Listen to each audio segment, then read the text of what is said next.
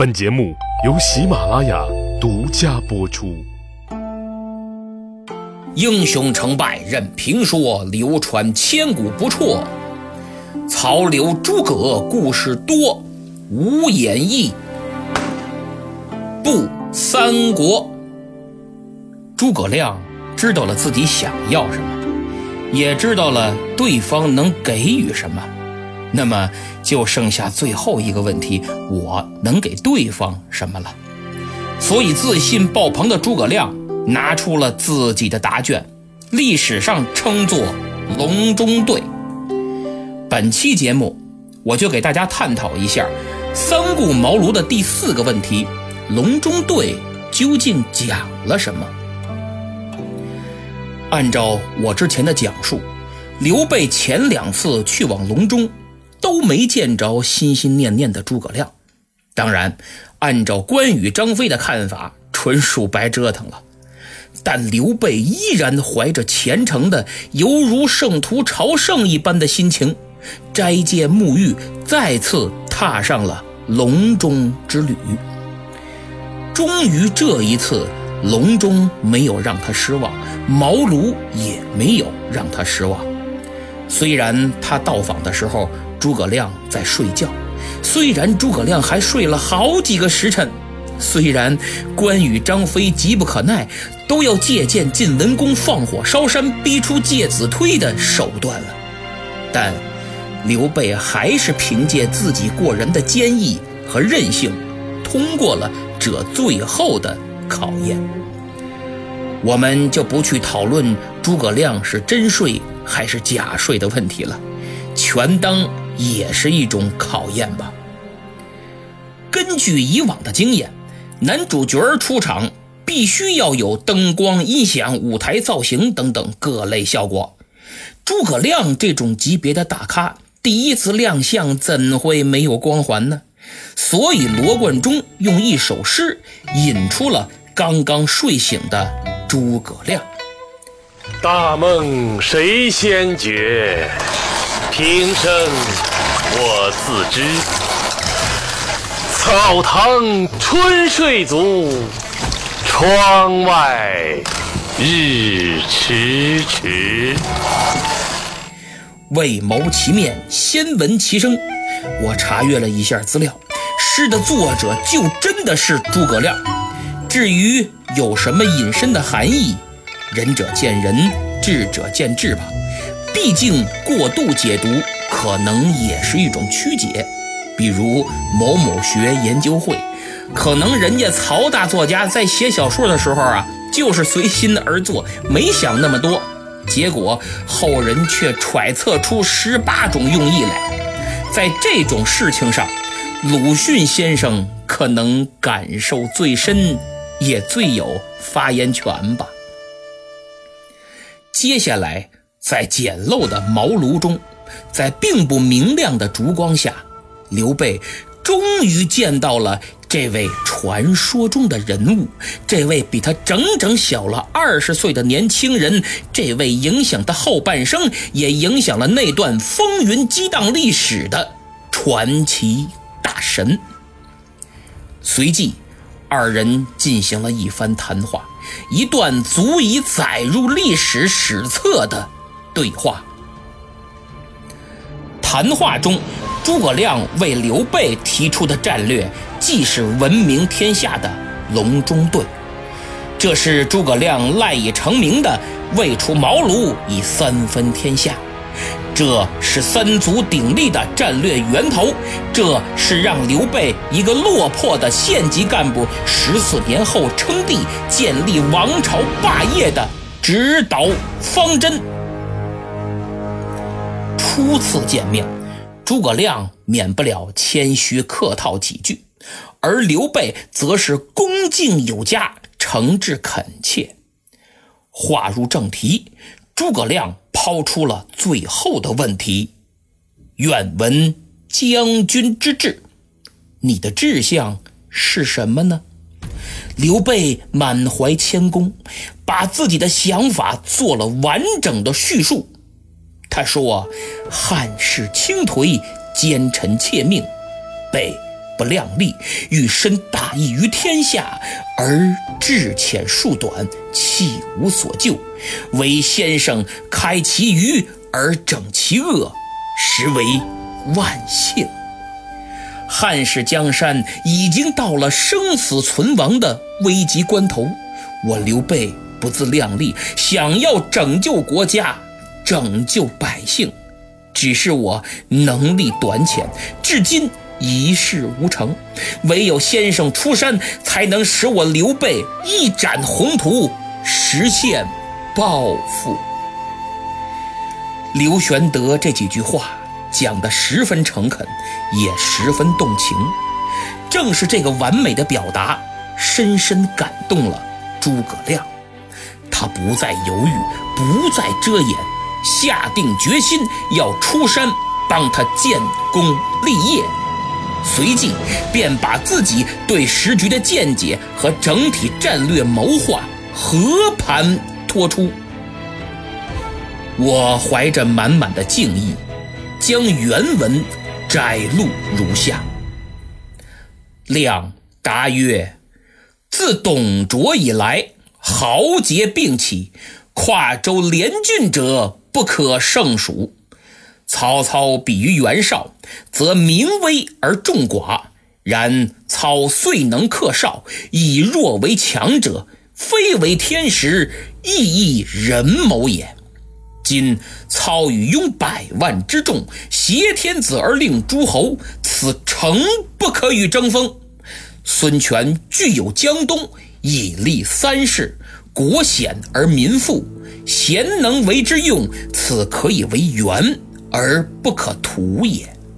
荆州北据汉沔，历尽南海，东连吴会。西通巴蜀，此庸武之国，而其主不能守，此待天所以资将军，将军岂有异乎？益州险塞，沃野千里，天府之土，高祖因之，以成帝业。刘璋暗弱，张鲁在北。民因国富而不知存续，智能之士私得明君。将军即帝室之胄，信义著于四海，总揽英雄，思贤若渴。若跨有荆益，保其延祖，西河朱荣，南抚夷越，外结好孙权，内修正理。天下有变，则命一上将将荆州之军以向宛洛。将军身率益州之众出于秦川，百姓孰敢不单食胡浆以迎将军者乎？诚如是，则霸业可成，汉室可兴矣。此亮所以为将军谋者也，为将军图之。随后，诸葛亮命童子取出一张地图，对刘备说：“此乃西川五十四州地形图。将军欲成霸业，北让曹操占天时，南让孙权占地利。将军可占人和，先取荆州为家，后取西川建基业，以成鼎足之势，然后可图。”中原也。总结起来，隆中对讲了以下几件事儿：一、分析了当时天下大局，指出曹操统一北方，打败袁绍，不光是祖坟冒青烟儿，更多的是得益于人才。嘿，公元三世纪，什么最珍贵？当然是人才。曹老板现在势力过于强大。所以，我们必须避其锋芒，像搞个偷袭之类的这种小把戏呀，嘿嘿，别想了。第二，江东的孙权既父兄之基业，内外团结，铁板一块，只能拉拢作为元首，其他也就别惦记了。第三，荆州地理位置险要，且九省通衢。自古以来就是用兵的绝佳地方，而刘表是守不住的。您应该拿过来作为根据地。第四，益州是天府之国，且易守难攻，刘璋暗弱，我们可以也必须要将其拿下，这可是我们安身立命的根本呐。第五，荆州、益州拿下之后，我们就可以根据局势变化，抓住机会，兵分两路，以前行攻势，出兵中原，霸业必成，大事就矣。诸葛亮此番高论的指导思想，就是东连孙权，北拒曹操，战略步骤是荆州、益州，最后。是天下。短短三百字，浓缩了战略分析、确定目标、路径选择和可操作性，真可谓中国历史上战略分析和制定的经典呐！经典中的经典，没有之一。要知道，诸葛亮当年才二十七岁，没有互联网。更没有百度、谷歌，信息获取量极为有限。可他居然在公元二百零七年吹的牛，十二年后几乎变成了事实。现在我们读《隆中对》，觉得顺理成章，是因为我们身处的这个时代，相对古人来说，好似开启了上帝视角，知道前因后果呀。而诸葛亮。在一千八百年前，怎么就能得出曹操不可与之争锋，孙权可以用作援而不可图，跨荆益而图天下这样的结论呢？所以每每读到这儿，我真是发自内心的膜拜他那广阔而深邃的眼界呀！隆中对的战略。可以说是为刘备量身定制的，拓展了刘备集团的认知能力，完美回答了关于刘备的四个终极哲学问题，那就是我是谁，我在哪儿，我要去哪儿？和怎么去。我是谁，就是如何准确的定位自己；我在哪儿，就是时局现状如何；我要去哪儿。就是我的终极目标是什么？怎么去？就是实现终极目标的可操作性和步骤途径。此后的十四年间，刘备正是依靠这个战略方针，一步步走向了自己的人生巅峰，做到了他前四十七年也未能做到的事情。那么？隆中对的战略有没有漏洞呢？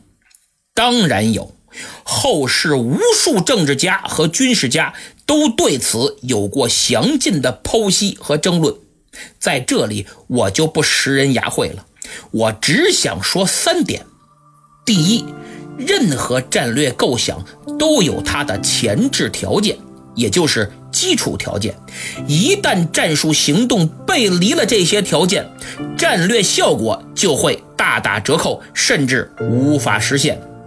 后来故事的发展，刘备不忍夺刘表的荆州，为最终使隆中对的战略不能实现埋下了伏笔。第二，任何战略构想都有属于他自己的时间窗口，一旦时机错过。战略实施也就失去了意义，这也就是所谓的天下有变，所以对时机的把握是重中之重啊。第三，任何战略构想都必须由人来执行并完成，是人就会有变数，而这个变数就是关羽，因为他在执行的过程中。由于自身性格的问题，导致了整体战略的崩盘。当然，这是十二年后的事情了。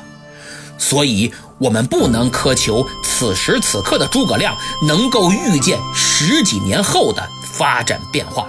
毕竟他是人，不是神。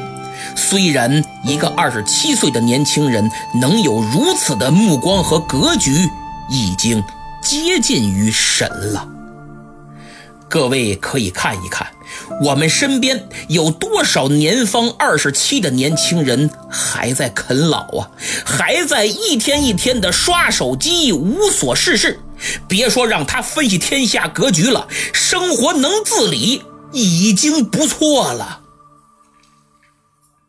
之前我们讲到过，鲁肃见孙权之时，也曾提出过自己的见解，史称“榻上策”。那么，与诸葛亮的隆中对相比，孰高孰低呢？有什么区别呢？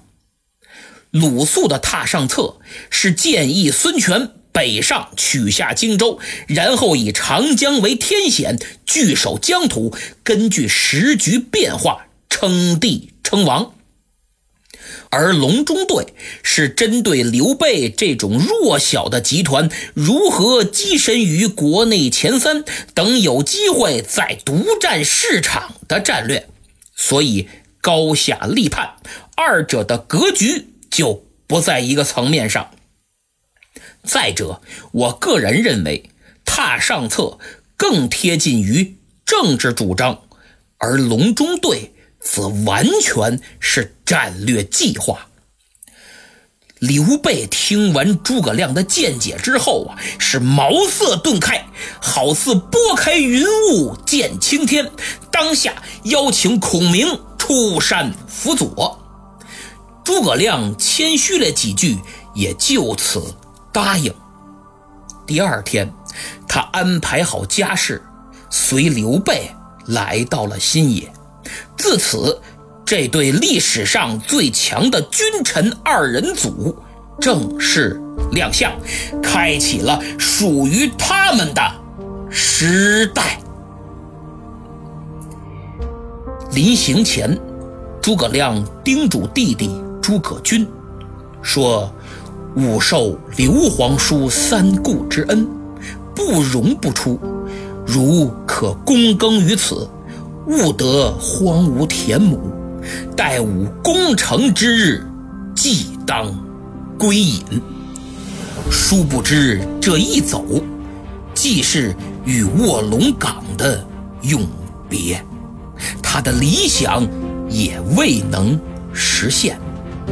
后人有诗叹曰：“身未升腾思退步，功成应意去时言。”只因先主叮咛后，星落秋风五丈原。诸葛亮向卧龙岗投下了最后一瞥。山下是更为广阔的天地，三国的历史便由此刻改变，也更为。精彩。